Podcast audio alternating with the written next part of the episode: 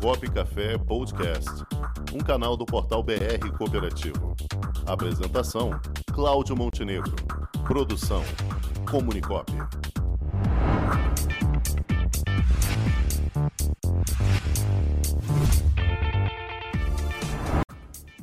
Cooperativa em Destaque.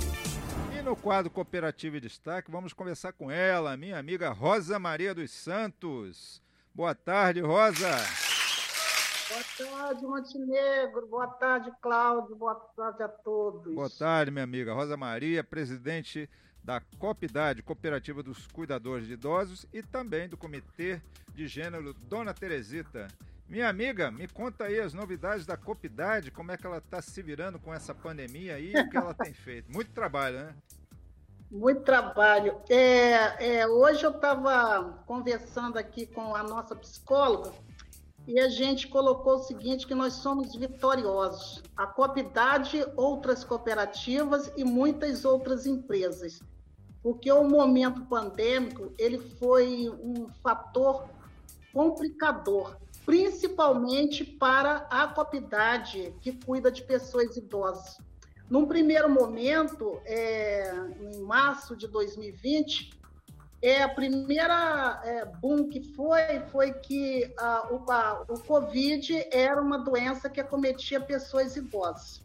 Você imagina como é que ficou a cabeça da gente, porque nós trabalhamos com pessoas de 50, né, há 110 anos, que são os nossos clientes.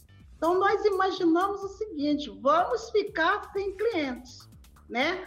Obviamente que nós tivemos que é, estar preparados para responder as perguntas, os questionamentos dos, dos clientes sobre a questão da preparação desses cuidadores na ida e vinda, é a orientação sobre os cuidados né, da, da, da, da higiene, né, ao entrar na residência.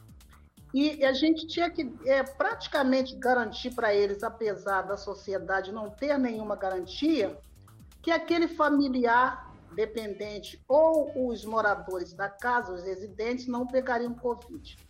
E a Copidade fez um trabalho maravilhoso de informação, de comunicação, através de telefone, através das redes sociais, através de, de e-mail, né? preparando a, a, os nossos clientes que a gente estava preparado para trabalhar com os EPIs corretos, né?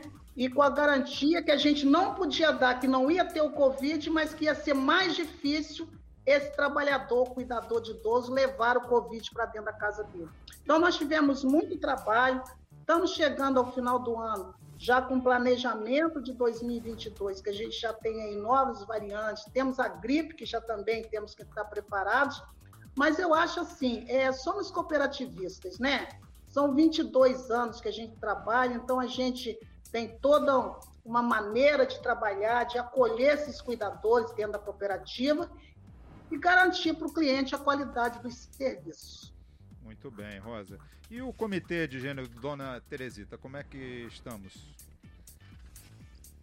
Também foi maravilhoso. É, 2020, é, nós fizemos alguns trabalhos, porque o comitê ele tem um, um, uma missão, um compromisso, né? não só de fazer eventos né, é, que sejam de benefício para o cooperativismo, para a sociedade, ir para fora, sair do Rio de Janeiro, né? do Rio não, sair do, da, da, da grande capital e, e levar o trabalho que é de responsabilidade do comitê a outras cidades. Então, 2020 nós trabalhamos, né, é, é, praticamente, né, trabalhando online, porque não, não tinha como.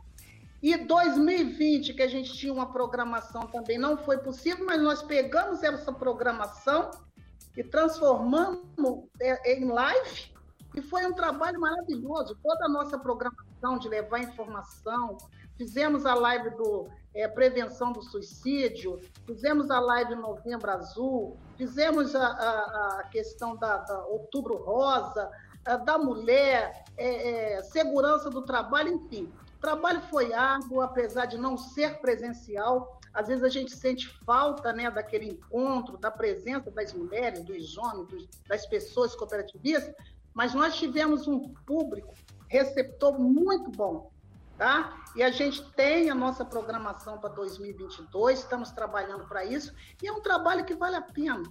A gente gosta muito, tem a minha equipe, a Márcia, a Márcia Fraga, a Ana Rotondo, o Mário, tem o suporte da Camila, Vinícius, nosso presidente, pessoal da UCB, que dá todo esse suporte para a gente. Então, é engrandecedor saber que, mesmo no período em que a gente não tem contato com as pessoas, mas as pessoas nos veem através da informação de qualidade que a gente passa.